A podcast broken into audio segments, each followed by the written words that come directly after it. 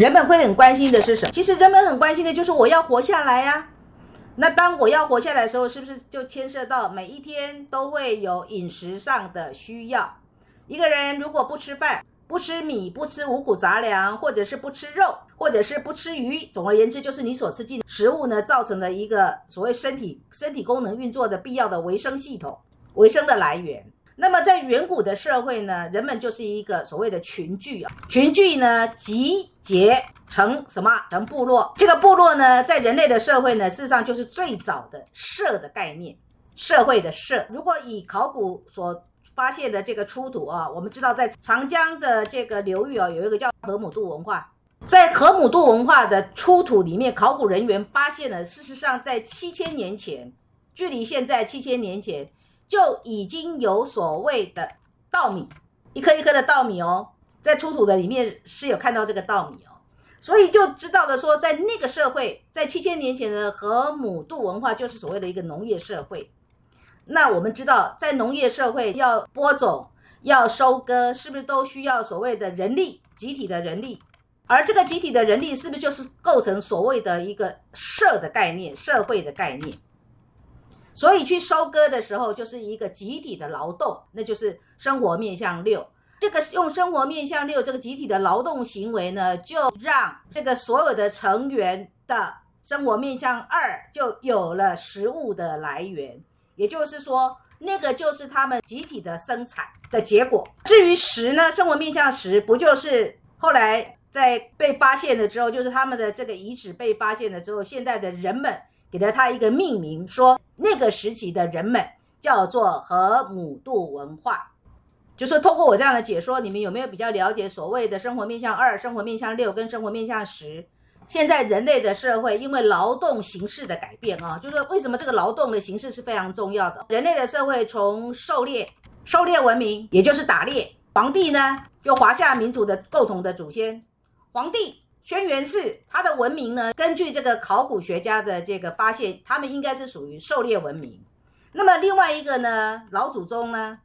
华夏的老祖宗炎帝，他就应该是农业文明。后来因为皇帝打败了炎帝，所以部落啊就融合了，所以整个这个华夏文明就有了所谓的狩猎跟农耕。那么一直这个人类的文明一直进展，一直进展，到了十八世纪，西方不是有所谓的工业革命吗？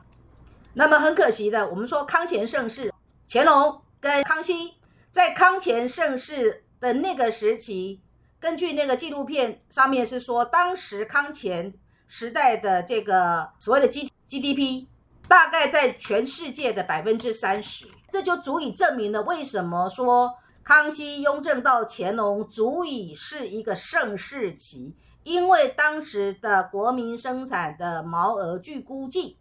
大概就占了全世界的百分之三十，这真的是一个非常强大的，是不是一个非常强大的生活面向二，也是一个非常强大的生活面向六的劳动，也是一个后人说它就是所谓的康乾盛世生活面向十这样的一个社会的形象，但是非常可惜的是。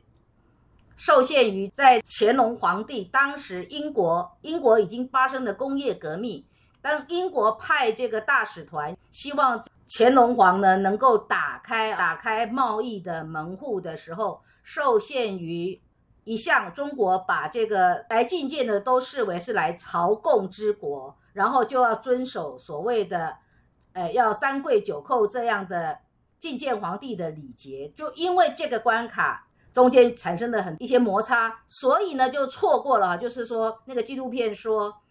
乾隆皇帝呢就错过了认识这个世界进步的脚程，也就是错过了工业革命。也因为错过了工业革命这样的一个进展，所以造成了后来这个清朝整个这个从康乾盛世最巅峰就开始了。开始走入了一代就不如一代了，那就造成了后来的满清王朝的这个积弱不振，以至于后来发生了所谓的武昌革命嘛。所以我要跟你们讲的是什么？我要跟你们讲的就是说，人类的生活啊，随着这个文明的进展，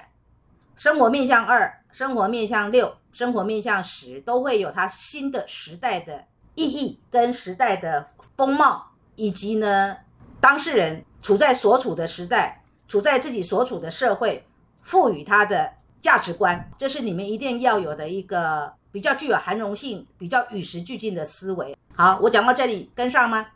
那我们现在就用一个比较与时俱进的含容性的思维呢，来看你们自己的二六十，